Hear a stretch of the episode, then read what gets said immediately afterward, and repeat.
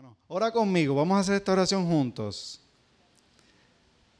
Señor, yo quiero que tú seas mi papá. Amén. Eso es. Eh, y me gustaría, eh, en concierto y como un acuerdo con la pastora, pero antes de eso, esa imagen que tú ves ahí, puedes pasar a la próxima, Joel. Bueno, perdón, yo lo, yo lo paso. Ok. Ahí se ve un poquito más agrandado, no sé cómo se ve ahí. Sí, no, no se ve tan bien, pero eh, se supone que, te la voy a pasar para atrás. Eh, mira la imagen de un hombre grande, obviamente es una representación del Padre y el Hijo, pero cuando lo miras más de cerca vas a ver que el Padre pues tiene unos agujeros y el Hijo está completo. So, un poquito lo que está diciendo, y esa es mi interpretación de esta imagen, es que el Hijo lo completa el Padre. Amén. Pasa que a veces eh, nosotros no le damos ese espacio al Padre para que nos complete a nosotros, para que nos haga verdaderamente hijos. Eh, hay otra imagen que no está aquí, pero que ahorita la estaba viendo con, con Wilfred, y es una imagen donde eh, este mismo artista que hace este rendering de estas imágenes, él tiene a la, a la, a la madre y al padre, y entonces esa es la madre de un color y el padre de un color, y el hijo tiene una mezcla de los dos. Sí. Y nada, es una nota curiosa eh, que ilustra. El arte es maravilloso. Y el arte es una creación del Señor mismo en todas sus expresiones. A mí me gustaría aprovechar la oportunidad de que hoy es el Día de los Padres y me gustaría, o por lo menos el día que se celebra a los padres, eh, aquí tengo a mi madre felicitándome por texto, eh, aunque la voy a ver ahorita, pero eh, me gustaría orar por los padres de la casa. Me gustaría que los padres que están aquí tengan una bendición especial particular para ustedes. Yo sé que la pastora, como siempre, tuvo ese detalle de, bendecirlos, etcétera. Pero me gustaría que se pusieran de pie los padres. En, todo lo, en toda la iglesia. Y me gustaría que esta, esta, oración, esta declaración que voy a hacer, la escribí, eh, la voy a declarar sobre ustedes eh, pero me gustaría que mientras yo hago esto, te des la oportunidad de tener una actitud de recibirla. ¿Te parece bien eso? Si eso, si eso para ti significa cerrar los ojos, que lo cierra. Lo que significa para ti, si significa para ti levantar los brazos, levanta los brazos. Si, eh, eso significa, eh. De manera figurativa, poner, extender los brazos como recibiendo algo, hazlo. Y, te digo, y te, digo eh, en esta mañana lo siguiente, te bendigo por ser un hombre que le da el primer lugar a Dios en todo. Te bendigo por buscar la sabiduría de Dios en oración para ser guiado en el cuidado de tus hijos, tus finanzas, tu matrimonio, tu trabajo, tus problemas y tu corazón. Te bendigo por pedir perdón cuando te equivocas. Te bendigo por honrar, cuidar, respetar, servir y amar a la madre de tus hijos, a tu madre y a las, y a las mujeres en general. Te bendigo por modelar la valentía y la integridad moral. Te bendigo por dejar de dormir para que tus hijos duerman. Te bendigo por poner tus sueños en pausa o descartarlos por completo por completo para ayudar a tus hijos a cumplir los suyos. Te bendigo por no hacer alarde de los sacrificios, de tus sacrificios y servicio a tus hijos, sino que lo haces por ellos y lo disfrutas. Te bendigo por sembrar tantas cosas en la vida de tus hijos y vivir en el temor del Señor, porque escrito está. Qué feliz el que teme al Señor todo el que sigue sus caminos, gozarás del fruto de tu trabajo. Qué feliz y próspero serás. Tu esposa será como una vid fructífera, floreciente en el hogar. Tus hijos serán como vigorosos retoños de olivo alrededor de tu mesa. Esa es la bendición del Señor para los que le temen. Bendecido, Padre. Y quiero incluir también a los abuelos que están por ahí, que también son mucha bendición. Yo soy el fruto de la bendición de un abuelo y de un excelente padre. Mira, eh, lamentablemente cuando eh, tenemos este tipo de compartir sobre el padre, hay que hablar de unas estadísticas que son muy tristes, que son muy alarmantes y lo peor de todo es que están en crecimiento. Yo te voy a repasar algunas de las cosas y luego te voy a decir de dónde saqué esto por si después tú lo quieres mirar o lo que sea. Eh, eh, y dice que cuando hay ausencia del padre terrenal, en el hogar hay un riesgo de pobreza cuatro veces mayor. Hay mayor probabilidad de tener problemas de conducta en el hijo. Riesgo en los hijos, que eso incluye varones y hembras.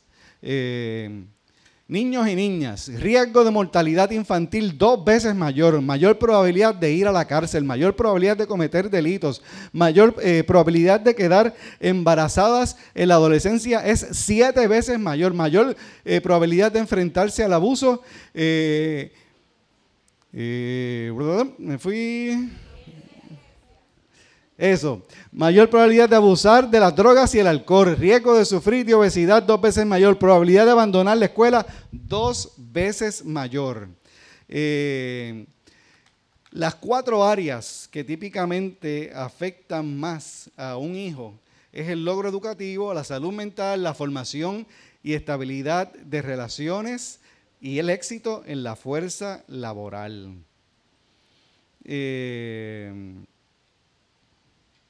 y la fuente de esta información está en Fatherhood. Ellos no fueron los que hicieron, o sea, ellos extrajeron esta información de muchos estudios, probablemente sobre 50 estudios que a través de los años se han hecho y han sido consistentes en demostrar que estas cosas tienen en promedio o más o menos estas posibilidades. Yo no estoy diciendo que concretamente una casa que no tenga un padre, eso es lo que va a pasar. No, no, eso no es lo que estoy diciendo.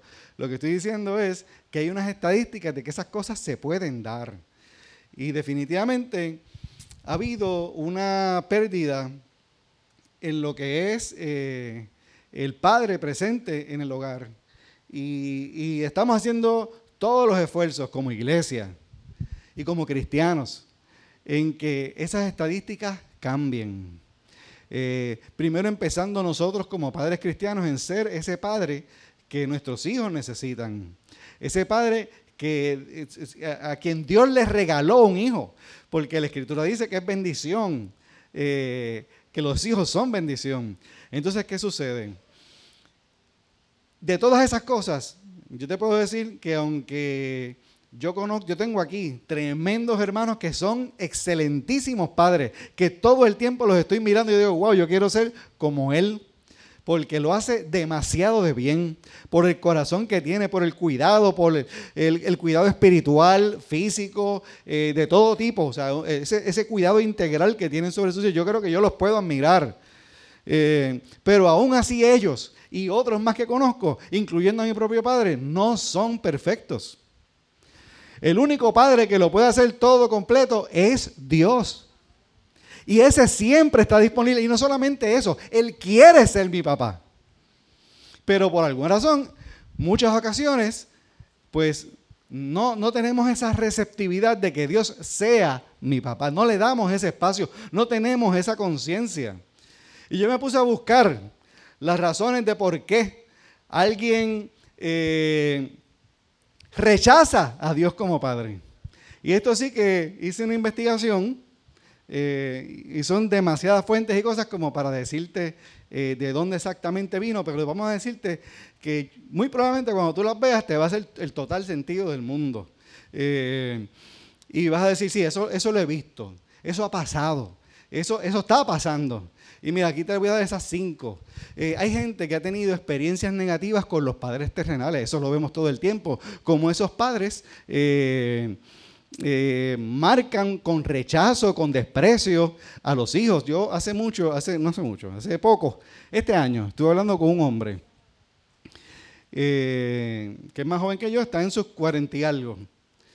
Y yo conozco, es interesante porque yo conozco al padre de este hombre, y al hijo de este hombre.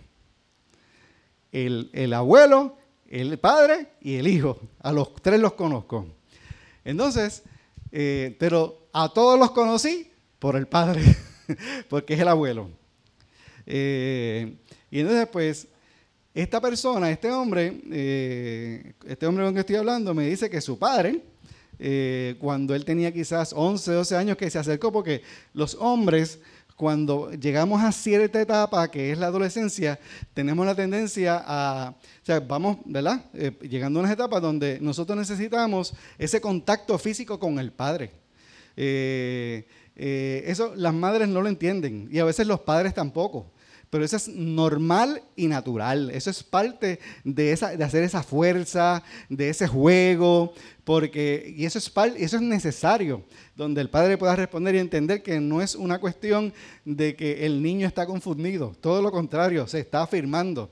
Y entonces, pues cuando este hombre se acerca a su papá en ese flow de jugar con él, etcétera, físicamente, el padre lo rechaza y le dice varias palabras que no puedo decir desde un púlpito en una iglesia y hasta en presencia en privado me, tendría, cautela de mencionarla porque no es mi vocabulario eh, común, pero como ustedes saben francés, pues estoy seguro que se lo van a imaginar. Y entonces, pues, eh, una experiencia como esa, a veces hasta con menos que eso, eso marca a una persona. Y luego me explicó cómo es él tenía hermanos que no conocía, con las necesidades que ellos vivieron en su casa. Y yo estoy seguro que aquí hay, aquí hay testimonios por montones de marcas de padres que rechazaron, que abandonaron, que maltrataron, que marcaron negativamente. Y entonces, pues mira, todas esas experiencias negativas con los padres terrenales definitivamente hacen que alguien tenga un desprecio hacia todo lo que eh, eh, diga padre. Y si ese padre tiene que ver con Dios, pues menos todavía porque eh, la figura paternal es probablemente eso que Dios usa para representar quién es Dios el Padre. Por eso es que cada vez, yo estaba escuchando a Joel hoy, y él decía que, o sea, me vino a la mente que todo lo que nosotros hacemos, lo hacemos por revelación. Él decía que él era muy efusivo adorando, él es un adorador tremendo, con mucho fuego del Señor. Eh, y es verdad, ¿Es verdad o no es verdad? Eso es. Y entonces, eh, y yo quiero ser como él. Yo quiero ser como él, así de difusivo, así de, así de metido, así de lleno, así de... Pero lo que pasa es que él ha podido hacer eso porque todo lo que nosotros hacemos en la vida funciona por revelación. Revelación es cuando tú tienes una comprensión, un entendimiento de algo. Por ejemplo, eh, hay gente que tiene un entendimiento de que Jesús es Dios, que Jesús es el que nos creó, que nos, que nos provee, que nos suple, que Dios es el que nos provee, que nos suple, que, que nos sana, que nos bendice. Pues entonces, cuando llega el momento de la adoración, que esa es la revelación que yo estoy seguro que más o menos yo la he tenido y otros más hemos tenido aquí, entonces cuando llegue el momento de la adoración, pues ¡pam! ¡Boom! Ahí explotamos. Eh, de agradecimiento, de exaltación al Rey de Reyes. Eso nos nace natural, porque ya tenemos ese entendimiento. Eh, tenemos el entendimiento de que hay ciertos lugares que no podemos gritar. Por ejemplo, tú no puedes entrar a una biblioteca y empezar, mira, traíste la libreta. No puede hacer eso allí porque rápido alguien te va a hacer, Shh. No es que yo lo diga por experiencia.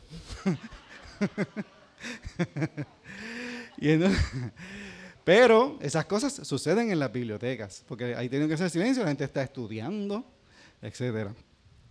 Entonces, que de hecho, hablando de estudio, quiero felicitar, yo sé que ya la pastora lo hizo, pero ya que me acordé, porque mi hija también se graduó este año y, allí nada más veo, veo como, como dos, dos graduando, hermanos, allí, graduaditos.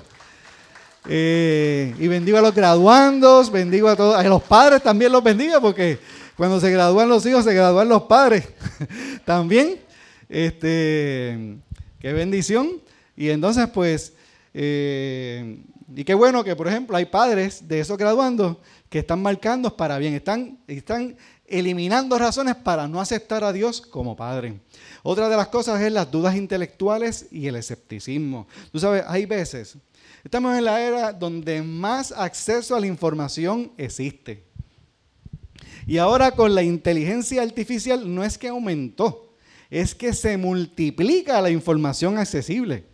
Porque ahora hay, eh, mira, ahora hay una ciencia, o hay una ciencia de la ingeniería que es única y exclusivamente para cómo preguntarle a la, inteligencia artificial los comandos y las preguntas que nosotros queramos que, que, la inteligencia artificial nos dé. Eso se llama prompt engineering. Estoy bien, este, Gaby, que tú eres el rey de ChatGPT. Bien. Entonces, eso, es, eso, eso no existía. Eso, recientemente, a medida que ha salido la inteligencia artificial, pues eso está vigente. O sea, la, eh, información es, demasiada, tú sabes, uno no puede... Entonces, si tú eres una persona como yo, que, tengo esta única hambre y sed de conocimiento en ocasiones, pues llega el momento en que me abrumo. Yo digo, pero es que, ¿sabes?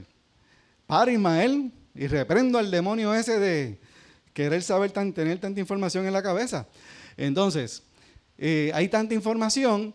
Eh, entonces, pues, si tú buscas en Google por qué Dios no es Dios, pues lo vas a encontrar.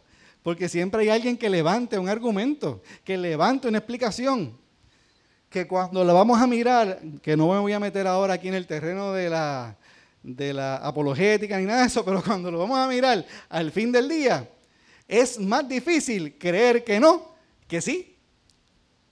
Es más difícil creer que no hay Dios que hay Dios. O sea, que la misma sensatez y la el mismo intelecto te dice, te estás contradiciendo. Al punto de que yo escuché unos eh, teólogos, no teólogos, no, unos ateos, que dijeron, mira, los ateos ya no existen.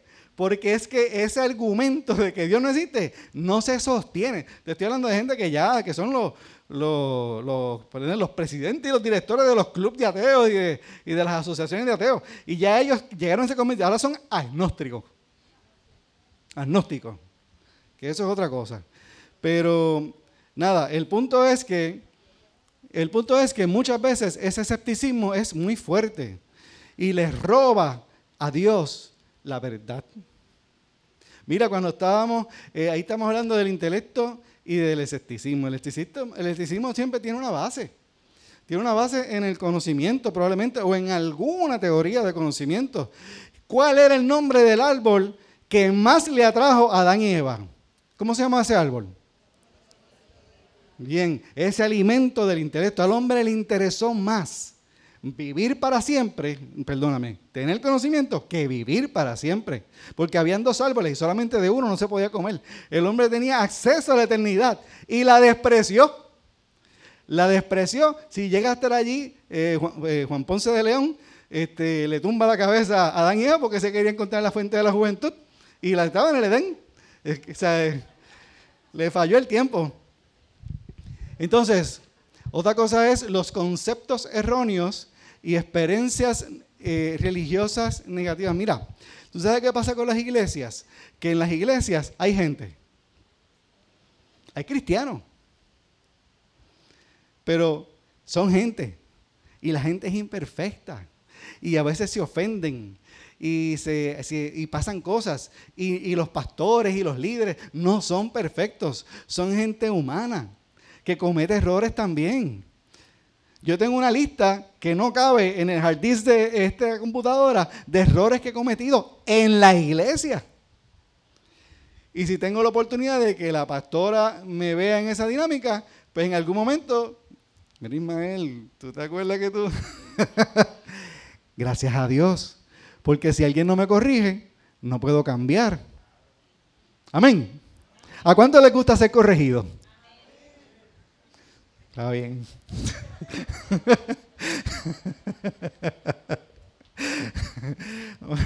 Lo voy a dejar ahí. Este, decepciones personales y oraciones sin respuesta. Mira, mira qué pasa. Hay veces que en nuestra vida pasan cosas, a veces inesperadas, a veces que ya se veían venir. Puede ser una pérdida de un trabajo, puede ser una relación que se rompió, puede ser una pérdida de un ser querido. Eh, ahorita Sheila estaba diciendo, mi papá se murió de repente. No veo a Sheila, pero está por ahí. Está, she's upstairs. Ok, entonces, perdón, perdón.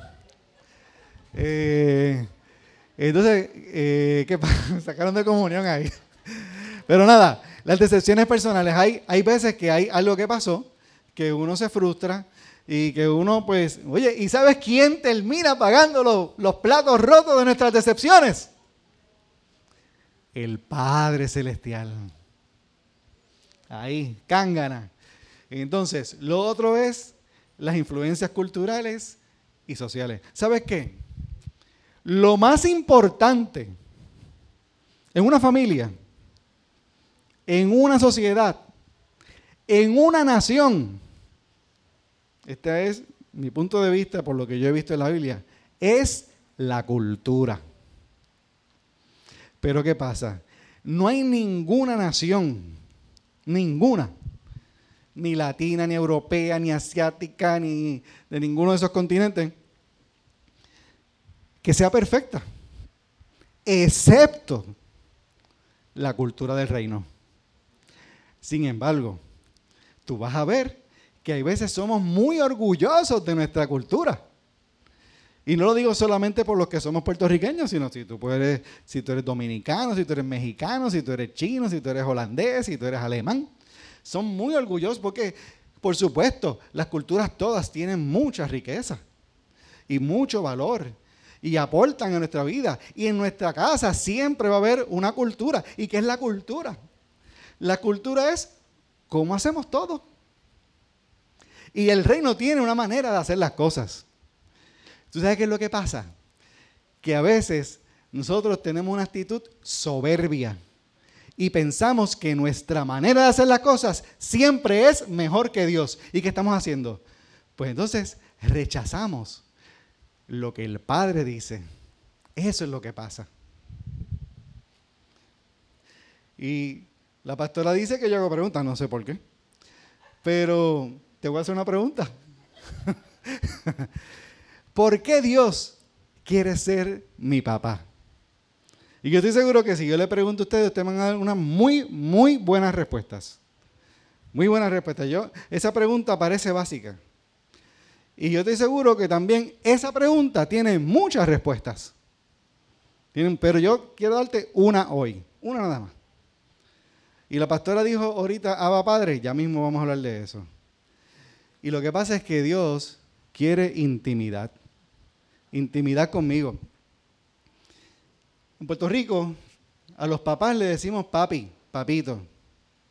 Y eso, hay un nivel de intimidad ahí. Hay quienes pueden decir que son changuería y a los abuelos a veces le dicen que si Abu, que si aquello, le ponen 20 sobrenombres. Entonces tenemos ese tipo de cosas. De parte, eso está bien, eso no hay nada malo con eso. Lo que pasa es que cuando yo te digo intimidad, es que estamos hablando de confianza. Ahorita Joel también hablaba de la amistad con Dios. Y sí, somos amigos de Dios cuando le creemos a Él, cuando caminamos con Él, etc. Pero ser amigo y ser papá es distinto yo me puedo comportar, porque ¿sabes qué pasa con los amigos? Que con los amigos uno tiene amigos porque uno disfruta de los amigos. No le gusta janguear con los amigos, uno se ríe con los amigos. Y entonces si uno quiere hacer algo, pues uno qué uno hace? Pues uno llama a un amigo. Y muchas veces los amigos nos ayudamos y nos colaboramos y nos apoyamos y nos hablamos cosas que no hablaríamos con otras personas porque estamos hablando entre amigos y podemos hablar en confianza. Pero hay veces que cuando la cosa aprieta, uno no llama a los amigos. ¿A quién uno llama? A papá. Mira, cuando a mi nena a las 5 de la mañana le hicieron un carjacking, ¿a quién llamó? A los amigos. A los amigos no fue. Fue a papi. ¿Y qué hizo papi? Yo creo que ella me lo diciéndomelo y ya yo estaba llegando allá donde ella estaba en Río Piedra. Porque soy papá. Olvídate de lo que sea. O sea, y si está, y ella estaba en Río Piedra. Pero si llega a estar, dime un sitio. En Mayagüez, te fuiste, quedaste cerca. Si me llega a decir estoy en Alaska, olvídate que me como el mundo. Nadando me voy. Pero me llevo un a vida porque después me canso. Este. no, lo que somos papás es así. ¿Es así o no es así? Eso es lo que hacemos por los hijos. Entonces Dios quiere, Dios quiere intimidad. Porque es que en la intimidad el Señor sí nos va a decir cosas que no les va a decir a todo el mundo. Hay cosas que yo hablo con mis hijas y que yo les digo, esto es entre nosotros. Esto es para que... Y a veces tú sabes qué pasa. Que ella me dice, papi, es que yo no entiendo de qué tú estás hablando. Porque es que hay cosas que nosotros quisiéramos que fueran de una manera, pero no son de esa manera. ¿Entiendes? Y pues, cuando el papá que ha cogido fuete, pescosaje y cantazo, te lo dice, a veces uno no lo entiende porque a veces hasta que tú no cojas el fuete y el cantazo, no lo vas a entender. Porque no has tenido, ¿sabes cómo se llama eso? La revelación que te estaba hablando ahorita. El entendimiento. Ahora, no tenemos que darnos contra la pared para sabernos que nos va a salir un chichón. Con que me lo cuenten debería ser suficiente. Y a veces pues nos montamos en ese, en ese barco de aprovechar que aprender por cabeza ajena. A veces. Pero lamentablemente, por las cinco razones que yo te dije ahorita y otras más, rechazamos la paternidad de Dios. No dejamos que Él nos enseñe. No le damos ese espacio a la paternidad. Hay veces que yo le digo algo a mis hijas y que sabes que ellas me dicen, papi, yo no quiero hablar de eso ahora.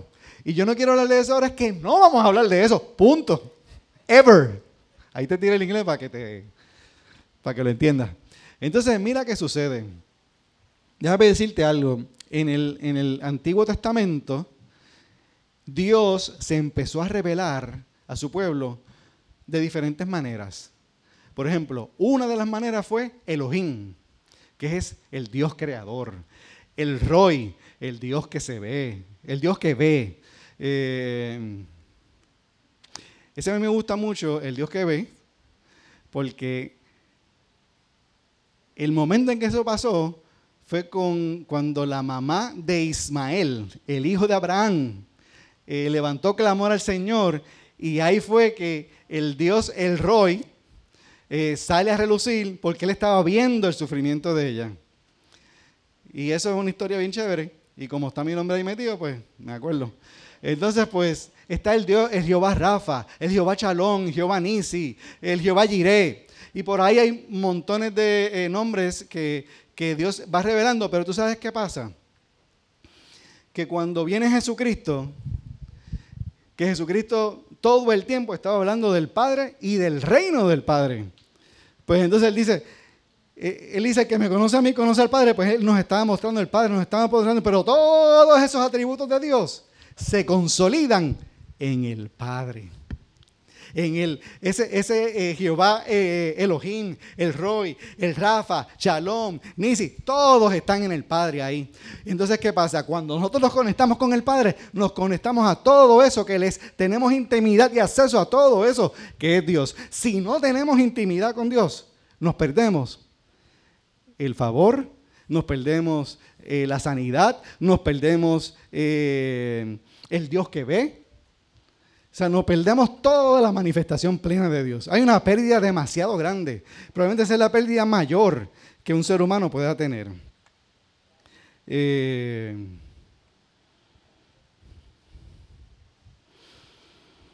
y cuando pues hablamos de, papá, de papi, de Abba Padre, eh, esa es una expresión un poquito revolucionaria para el tiempo de, Jesucristo y para el tiempo de los eh, apóstoles, porque todavía había quien veía a Dios con esa distancia, porque cuando Dios le pusieron, eh, expresaba de este, estos nombres, pues era como que, o sea, cuando, cuando Moisés se fue a encontrar en la montaña con, con el Señor, pues eh, el pueblo no quería entrar ahí. Había también unas prácticas donde en el templo, el lugar santísimo, era, estaba reservado para el. Había una reverencia, había una distancia.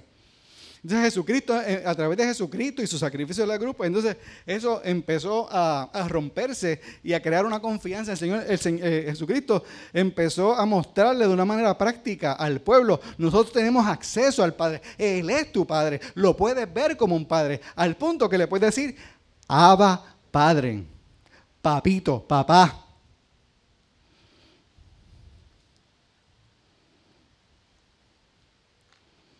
Tengo varios eh, eh, dispositivos aquí puestos, eh, pero y quiero decirles algo. Hace unos años me di cuenta y lo digo con mucho orgullo, pero con mucho orgullo, que por ser hombre solamente puedo hacer y tú sabes y sin ajorar. Porque si me ajora, sin ajorar y sin hacerme chiste. Porque si no, pues se me va. Tener intimidad con el Padre es un privilegio. ¿Tú sabes qué pasa? Que nosotros, la pastora dice mucho, que la familiaridad trae menosprecio. Y entonces venimos aquí eh, a la iglesia por años, etcétera, y entonces pues hablamos de, del Padre, y vamos a orar al Padre, y vamos a orar al Padre nuestro, Padre nuestro que estás en los cielos. Entonces, pues ya como que eso lo tomamos como que sí, pues yo sé, ya yo sé eso, ya. Entonces ya estamos familiarizados con, eso, y no, no representa como algo grande, pero lo es, es un privilegio, porque es que el trabajo del enemigo, el trabajo principal del enemigo, es robarnos la, la confianza, la cercanía, la intimidad con el Padre. Ese es el trabajo principal. Y lo hace por todas las maneras habidas y por haber, desde, la, desde la, eh, todo lo que sale por los medios, eh, pero también, eh, ¿cómo se llama esto? Lo que es las películas, la música, la moda. Eso tiene un nombre que lo agrupa todo, pero se me fue de la mente ahora. ¿Cómo? ¿Alguien dijo algo? Y entonces, eh, a mí me gusta de Jesús que Jesús experimentó unas cosas y eh, involucró al Padre en esas cosas. Ahí hubo un momento en el que Jesús ya estaba, ya estaba cerca de que lo, se lo llevaran, eh, lo crucificaran y lo arrestaran y todo eso. Y Jesús fue a un lugar que se llamaba Getsemaní. Getsemaní era un pequeño huerto que estaba dentro de un sitio donde se cultivaba olivo. O sea, perdón. Eh, habían árboles de olivo. Eh, eh, y entonces, pues, Getsemaní, de lo que estuve mirando, hay quien lo puede describir como un lugar de prensa. Porque tú sabes que la aceituna, una de sus funciones principales es proveer aceite. Entonces, para que pueda salir aceite, tiene que haber ese apretar, esa prensa. Y entonces, pues ahí donde estaba Jesucristo, aunque él iba ahí con frecuencia, eh, con los discípulos, porque allí era un sitio ¿verdad? bastante íntimo entre, entre amigos. Eh, pero todo lo que Jesús, estaban entre amigos, pero todo lo que Jesús estaba haciendo era mostrándoles a los discípulos a su Padre a través de él. Eh, y entonces, pues, en, ese momento, Jesucristo, mira como, dice aquí en esta escritura, eh, que Jesús comenzó a sentir temor y tristeza. Y un poquito más adelante dice, esta es la angustia que me invade, que me siento morir. Eh, esas fueron las palabras de Jesús. Y a mí me gusta ver eso en la escritura porque yo creo que al Jesús decirlo con sus propias palabras, él un poquito se está expresando, él un poquito está expresando lo que probablemente todos hemos experimentado en algún momento. Temor, tristeza y angustia. Temor, tristeza y angustia. Entonces, cuando, y estas cosas a mí me gusta como que un poquito desmenuzarlas, porque cuando hablamos de temor, el temor muchas veces tiene diferentes sabores, como Baskin Robin.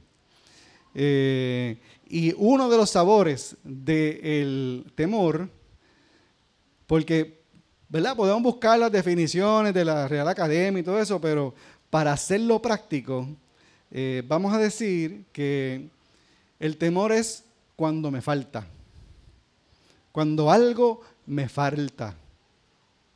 Eh, porque cuando algo me falta, me empiezo a hacer como que unas preguntas. ¿Podré hacerlo? Eh, me crece como que esta única incertidumbre de, de, lo que va a pasar, de lo que va a venir. Mira, cuando Larisa, mi esposa, estaba embarazada de mi hija Andrea, eh, hija mayor Andrea, yo tenía 21 años cuando me casé, 22 cuando nació Andrea. Eso yo no sabía ni limpiarme los oídos. Sí. Ni eso yo sabía hacer. Y entonces, ¿qué pasa? Cuando estoy, ¿sabes que cuando uno está en Puerto Rico, como que la gente entiende las cosas de otra manera, no sé por qué. Pues entonces, ¿qué pasa? Que cuando eh, eh, estaba pasando eso, una cosa que a mí me pasó era que yo tenía muchas pesadillas, que me iban a matar, que un monstruo estaba detrás de mí, que estaba guiando un carro y, el freno no me respondía y no paraba, que guiaba el carro en reversa y, entonces nada funcionaba y como que yo le estaba tratando de dar freno y, la, pierna como que... Y eso suena gracioso, ¿verdad?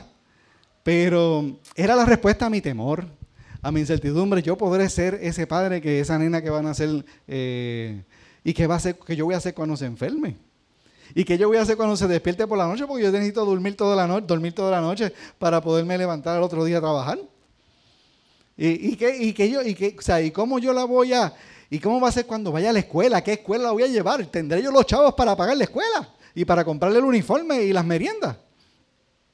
Y son cosas que, ¿verdad? Eh, son las cosas que se hacen. Pero yo estaba bregando con mis temores. Y entonces mis temores se reflejaban a través de mi descanso. Era una de las maneras. Y entonces, pues yo tenía pesadillas y pesadillas y pesadillas. ¿Alguien quiere saber cuándo se me acabaron las pesadillas? Ya ustedes saben, ¿verdad? Sí, las pesadillas se me fueron cuando tuve ese encuentro con el Señor. Y entonces mira qué pasa. Hay veces que pasamos por una situación difícil y entonces viene el temor o estamos por enfrentar una... Hay algo que está por pasar. Pasa mucho en los huracanes. Cuando viene un huracán, ay, eh, eh, tendré gasolina para la planta, tendré suficiente comida, se me romperá la casa, se me, este, eh, habrá aquí una catástrofe, se pondrá esto peor, temblará la tierra. O sea, todos esos temores se activan. Y, y entonces, ¿qué pasa? Me gusta escuchar que Jesucristo enfrentó el temor. Porque si Él enfrentó el temor, Él sabe cómo enseñarme cómo vencer el temor. Y él sabe cómo vencerme el temor porque él tenía una relación con el Padre. Y a él lo enseñó el Padre. Entonces, ¿qué te digo? Cuando, si el temor es lo que me falta, qué bueno que en la escritura podemos encontrar las recomendaciones para manejar las cosas cuando algo me falta. Mira, casi siempre cuando algo me falta, lo principal que yo necesito es pensar como Dios pensaría. Si tú tienes a alguien cerca, a mí me gustaría que tú le dijeras, ¿te falta algo? Pregúntale, pregúntale, para que ustedes sean como yo. Pregúntenle.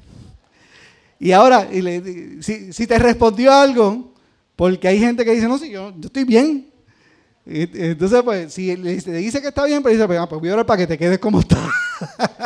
no, eso no, eso no, eso no. Pues yo quiero que si te falta algo, le dices a esa persona que tienes cerca, Gaby no tiene cercana, ¿tú no tienes nadie cerca? Allá, ah, bien. Joshua, ¿te falta algo, papi? Hay algo ahí. Bien, me gusta esa respuesta. Eh, pues sencillo. Mira lo que te voy a decir. Si te falta algo pídesela a Dios. ¿Ya?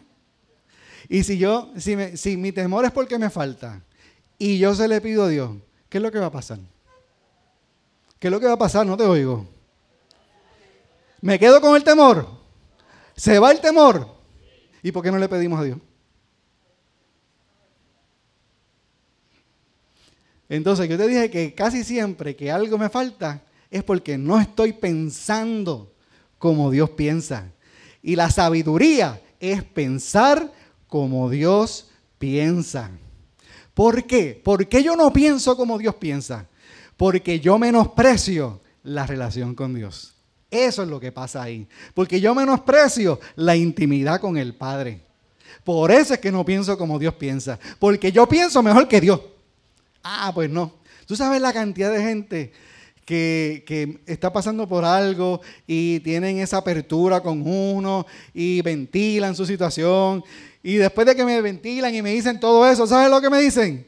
No me digas ahora que la Biblia, que se hizo cuestión. ¿Y en serio? ¿En serio que no te lo voy a decir? ¿Pero y qué tú pensabas que te iba a decir? Que los seres humanos tenemos la capacidad de hacer las cosas que solo Dios puede hacer. ¿Y para qué, Dios, para qué está Dios entonces?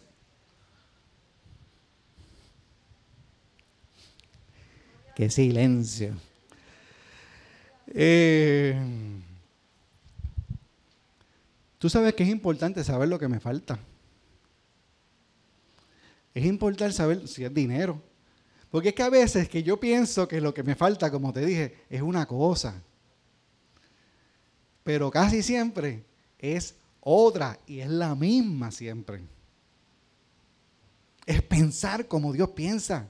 Porque puedo pensar que me faltó dinero. Si alguien perdió el trabajo, ah, bueno, pues yo pienso que lo que necesita es un nuevo trabajo.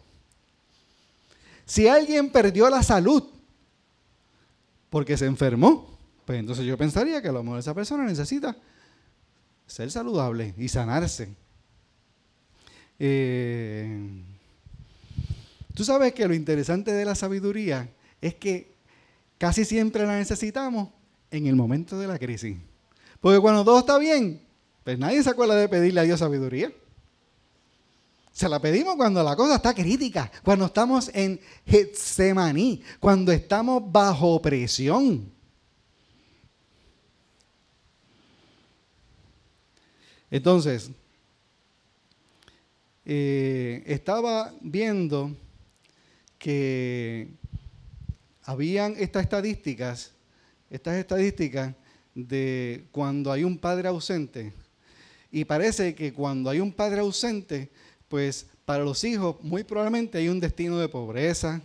Eh, eh, se abraza eh, las dudas intelectuales y el escepticismo y por ahí pasan ese tipo de cosas, pero cuando uno reconoce y empieza a pedir, Señor, dame sabiduría. ¿Tú sabes qué está pasando ahí? Que entonces hay una actitud en mi corazón, porque yo no puedo pedir simplemente con decir, eh, o sea, con decirlo. Porque es que cuando yo lo empiezo a decir, eh, algo en mí cambia. Porque la escritura dice que porque creí, hablé. Nosotros los seres humanos típicamente no hablamos por hablar. Eh, a lo mejor podemos decir algo y no creerlo dentro de nosotros. Pero entonces, dentro de nosotros hay una guerra. Porque nuestra conciencia nos dice, eso no está bien. Eso no es verdad lo que estás diciendo. Pero ¿sabes qué? El Señor no le importa lo que tú pienses. El Señor lo que te dice es, pide por esa boca. Pide por esa boca, porque tarde o temprano vas a reconocer que yo soy tu papá y yo soy el que te... Son las 5 de la mañana, papi, me quitaron el carro con un cañón. Pide por esa boca. Papi, ven para acá. Papi, ven y ayúdame. Papi, ven y mete mano. ¿Y sabes qué pasa? Que tarde o temprano va a empezar a abrirse la puerta de la sabiduría, va a empezar a abrirse la puerta del entendimiento, vamos a empezar a ver las cosas diferentes, las vamos a ver como papá la ve.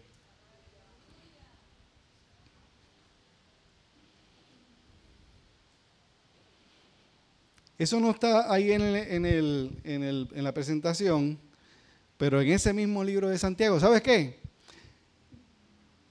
Dios no me gusta este versículo, porque este es un versículo total y absolutamente inclusivo. Ahí dice, pues Dios da a todos generosa, o sea, no que se les da y ya, no, que lo da generosamente, sin menospreciar a nadie.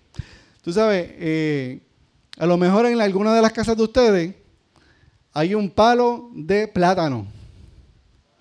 Y de repente, eh, una mata de plátano. Ok. Gracias por corregirme. ¿Viste que a mí me gusta la corrección? Chévere. Pues entonces hay una mata de plátano. Eh, y de repente yo digo, wow, si yo tuviera un platanito, yo me haría estos tostones. Uf, unas arañitas, un mofonguito. Y a lo mejor, ¿cuántos, cuántos, cuántos plátanos hace falta para hacer un tostón o un eh, mofongo? Yo sé hacer, bueno, yo con, con uno hago yo con uno, es que yo no hago mofongo, pero yo, obviamente el tostón lo hace cualquiera. Pues, con, un, ¿sabes? Eso es picarlo, rebana y, y fría ahí, olvídate. Pero ¿cuánto hace falta para hacer un, eh, con un, con uno me da para hacer un mofongo? Gracias, Adán. Gracias por tu insight. Vamos a suponer que, por decir a alguien así, no, no por nada, ¿verdad? Vamos a suponer que de repente viene Rosa, van, y tiene una mata de plátano, porque no es un palo, es una mata. Y entonces eh, yo le digo, oye, me haría, hoy yo me haría un mofonguito o unos tostoncitos.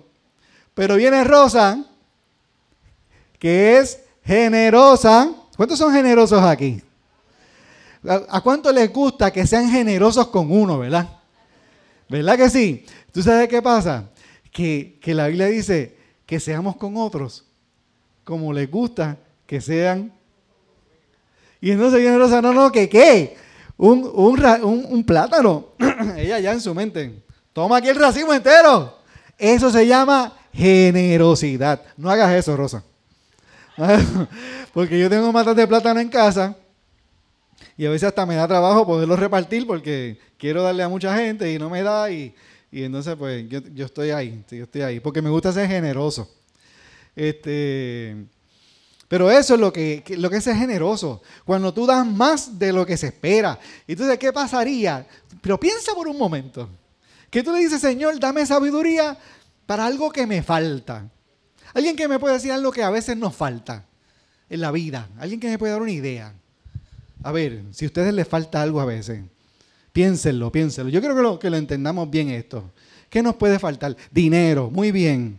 Gracias, Eddie. ¿Alguien más? ¿Qué dijo? No te oigo. Salud. ¿Y por qué tú dijiste, Adán? Un carro. Eh, ¿Quién más? ¿Quién más le falta algo aquí? ¿Qué? Paciencia.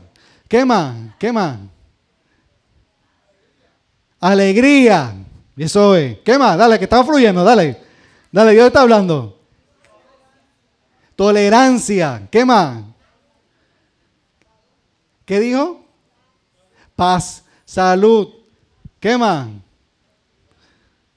Pero, pero pidan, pidan, dale, ¿qué falta?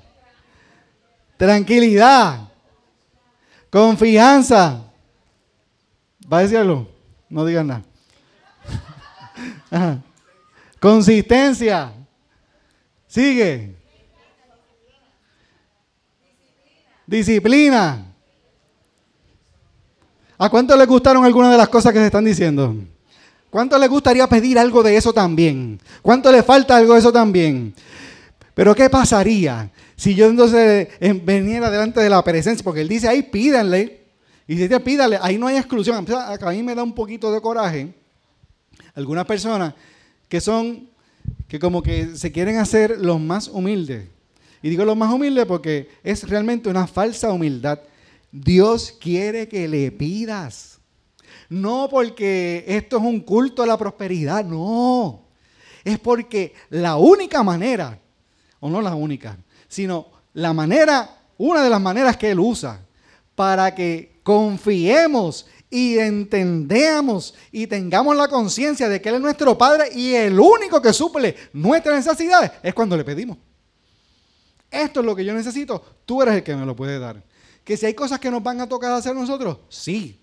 Pero en el camino yo te garantizo que tú vas a ver la provisión generosa y celestial del Señor. Aquí hay gente que están diciendo necesito salud, necesito carro, necesito finanzas. Mira, a lo mejor necesito finanzas para cosas que son para la misma salud, para un tratamiento. Necesito finanzas para ayudar a gente, a un hijo, a una hermana, a un vecino. ¿Vamos a pedir o no vamos a pedir? Porque le estamos pidiendo a papá. Tú sabes que una cosa que yo he visto en mis hijas es que ellas no tienen ningún tipo de reparo en pedirme cosas. Y eso me gusta y me disgusta. Pero a Dios solamente le gusta. Porque yo hay algo que, que Dios hace que yo todavía estoy trabajando. Y es que Dios tiene la capacidad para saber cuándo me va a dar las cosas. Y no, y no, o sea, no a él no le afecta. Eh, pero yo todavía estoy trabajando con eso. Porque a veces yo dije, yo digo, pero si ellas entendieran. Si ellas entendieran. Pero Dios no tiene problema. Él no tiene ese problema. Por eso es que es mi papá. Entonces, ya estoy terminando. La tristeza y la angustia. Mira, la tristeza y la angustia, eso se presenta en la vida como si fuera un golpetazo, un fuetazo. Eh, yo no sé si a ustedes les ha bueno, tiene que haber pasado muchas veces en que uno se da un golpe, ¡pam! Pero entonces no es el dolor del momento, es el dolor que se queda. Por ejemplo, cuando Chewie tuvo la caída, yo no pensé tanto en el dolor del momento. Cuando empezaron a hablar de, cosas que se rompían dentro de su cuerpo, yo pensaba en el dolor que se quedaba. Cuando Ivette tuvo la caída, eh, lo que más fuerte fue, no fue lo que pasó allí, fue lo que se quedó por ahí para abajo. ¿Cierto o falso, Ivette? Y entonces hay veces que tenemos experiencias que, que eso que se queda nos marca bien fuerte. Eh, y dice la escritura que Dios estaba triste y angustiado, que Jesús estaba triste y angustiado. Eh, y cuando uno, cuando uno está triste, una de las cosas que a veces hacemos es que nos alejamos, nos distanciamos, no queremos hablar con nadie, no queremos comunicarnos con nadie, no queremos que nadie nos diga ni queremos decirle nada a nadie. Eso, por alguna razón, hacemos eso. Eh, sin embargo, eh, eso no fue lo que Jesús hizo. Fíjate que Jesús hizo todo lo contrario. Él dijo, se llevó a Pedro, a Jacobo y a Juan, pero los otros no estaban muy lejos. Tampoco. O sea, se llevó a esos tres, pero entonces, ¿qué sucede? Hay veces que pasamos por una situación que nos causa tristeza y nos alejamos del primero que nos alejamos. ¿De quién es? De Dios, de papá. Y qué bueno que hay veces que Dios provee gente alrededor de nosotros que tienen, tienen conciencia de hijo. Y sabes que a veces nos conviene acercarnos a esa gente. Acercarnos, acercarnos a la casa del Señor. Eh, el salmista decía, cuán bueno y cuán delicioso es habitar los hermanos juntos en armonía. Y también otra parte decía que me, me alegraré y me regocijaré Eh, y entonces, pues el Señor muchas veces provee gente que se, que se coloca alrededor de nosotros, pero a Jesús también le pasó algo más. Y esto, esto es algo que, que pasó bien interesante, es que mientras él estaba orando, y mientras él estaba pidiendo al Señor por fortaleza probablemente, por lo que él pudiera necesitar para enfrentar ese momento de angustia, de dolor y de temor, se le aparece un ángel. Un ángel del cielo con una encomienda bien particular, fortalecerlo. ¿Para qué uno necesita fortaleza? Uno necesita fortaleza para seguir, para continuar, para levantarse, para, para progresar. Y entonces ahí dice que el ángel del Señor estaba ahí. Y a lo mejor tú dices, wow, Ismael, pues entonces yo voy a orar hasta que se me aparezca el ángel. Mira, lo que pasa es que cuando habla del ángel ahí es que está hablando de que Dios hace cosas, da una provisión que solamente Dios puede dar es la provisión del cielo. Ese ángel no venía del infierno, venía del cielo, venía de la presencia del Señor a darle fortaleza al mismísimo Jesús. Eh, y entonces hay momentos en que cuando nos acercamos al Padre en oración, hay una provisión sobrenatural sobre nuestras vidas. Hay una fortaleza, hay un ánimo, hay, hay algo que Dios nos da. Solamente Dios puede dar. Yo, yo creo que Dios bendice la, vida a veces a través de tratamientos, a través de recursos profesionales. Eso es una bendición. Eso es bueno. Eh, pero el detalle con eso es que tiene límite. Tiene límite. Dios no tiene límite. Y dice por aquí, Siguen las preguntas. ¿Cómo desaparecen la tristeza y la angustia? Y el consejo de eh, Santiago es orar. Pero tú sabes que me he descubierto que cuando uno está triste, lo menos que uno tiene ganas es de orar. Y entonces, ¿cómo, ¿cómo es esto? ¿Cómo es que me están dando un consejo que no voy a poder cumplir? Déjame decirte, que en un momento dado Jesús oró. Y después que se levantó a ver a los discípulos, a ver si se estaban orando con él, que vio que no estaban orando, los reprendió, los fue Dios, o sea, los regañó. Y después dice que oró más intensamente. Eh, así que él tenía claro de qué se trataba esto. Pero mira qué pasa. Que lo bueno que tenemos los cristianos es la palabra de Dios. Y hay veces que yo no siento orar. Pero lo bueno de eso es que para orar yo no lo tengo que sentir. Yo lo que tengo es que hacerlo.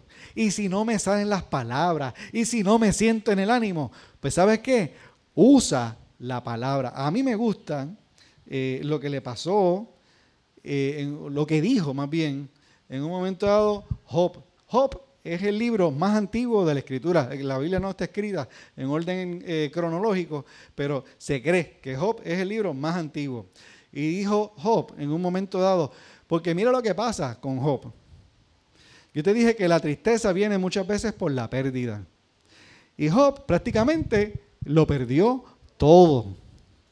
Perdió el ganado, perdió diferentes tipos de ganado, perdió los obreros de los ganados, que probablemente eran parte de su familia también, perdió los hijos, lo perdió todo. Y después de que pasó por, por un proceso de... y le dio una enfermedad terrible de lepra, terrible. Y, y, en medio de toda esa situación y de toda esa angustia y de toda esa tristeza por todo lo que había perdido, él dijo, yo sé que mi redentor vive. Oye, redentor, esa palabra a lo mejor puede ser muy dominguera. Pero redentor es aquel que me va a rescatar, que me va a sacar de esta pérdida, que me va a sacar de esta situación, que me va a sacar de este lodazal en el que me he metido. Eso se llama, ¿tú sabes cómo se llama eso? Revelación. La tercera vez que te lo digo. Necesitamos la revelación del Padre. Y, dice la escritura y me gustaría pedirle a, los adoradores que se acerquen por acá, eh, porque hay veces que no sabemos, como te dije, qué orar. Pues vamos a orar la palabra. Vamos a ponernos de pie. Eh, Y entonces quisiera hacer un pequeño ejercicio ya para cerrar, y es el de orar la palabra. ¿Qué pasaría si cada vez que nosotros estemos en un momento de tristeza, de pérdida, que no, se, que no tengamos el ánimo ni el deseo para orar, pues vamos a tener, vamos a anticipar. ¿Sabes qué? Los momentos de tristeza y de angustia van a venir. Van a venir, o por más cristianos que seamos, de eso no nos podemos escapar, porque el Señor dijo, en este mundo tendremos aflicción, pero confíen. ¿Y cómo yo venzo al mundo? Yo venzo al mundo confiando en Él, creyéndole a Él. ¿Y cómo yo creo en Él? ¿Y cómo yo confío en Él? Cuando yo oro creyendo lo que dice la palabra. Entonces aquí dice que el Señor está cerca de los que tienen el corazón quebrantado, eh, que los que tienen el quebrantado del corazón, Él rescata el espíritu destrozado. Pero entonces, ¿cómo oramos esa palabra? Pues mira, lo primero es eh, que e, es importante identificar qué es lo que puede estar angustiando mi corazón, qué es lo que puede estar trayendo la tristeza. Vamos a decir que sea una enfermedad. Vamos a decir que sea los hijos. Vamos a decir que sea algo que perdí, un familiar, alguien, un ser querido. Y yo empiezo a orarle al Señor diciendo, el Señor, ¿tú sabes qué? Yo sé que tú conoces lo que me tiene triste.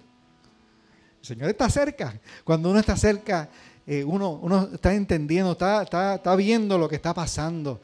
Él está tan cerca como, como dentro de mí. El Señor, yo sé que tú estás cerca y tú conoces el quebranto que hay en mi corazón. La tristeza, el dolor. Pero tú prometes rescatarme. Tú prometes redimirme, como decía eh, Job. Y aunque mi espíritu esté destrozado, destrozado, Señor, tú eres ese alfarero, tú eres ese alfarero que lo recompone, que lo rehace, que rehaces mi vida. Y tú empiezas a abrazar la paternidad de Dios en ese momento. ¿Sabes qué? Hoy yo te pido, Señor, que me des sabiduría, que me ayudes a pensar como tú piensas, a, obrar en medio de esto como tú lo harías. Tú eres mi papá. Te necesito, papá. Te necesito, obra conmigo aquí hoy. Obra, obra, obra. Esa es la palabra del Señor. Pero qué bueno que esa no es la única que tenemos. Y por ahí el Señor sigue dándonos promesas. Ahora, ¿qué te parecería si aquí a alguien le faltara algo, que hiciéramos esa oración juntos? Esa, usáramos este, ahora este versículo para orar juntos. Y lo hacemos aquí al frente. Si a alguien le falta algo, eh, vamos a orar. Y sabes qué, yo le tengo una noticia a los que se están conectando con nosotros por las redes sociales. Quiero decirte que si te falta algo, mira la palabra de Dios, mira lo que está escrito, porque hay vida ahí. Ahí vas a encontrar al Padre, el Padre que siempre eh, da generosamente, abundantemente, para cubrir lo que sea que te esté faltando.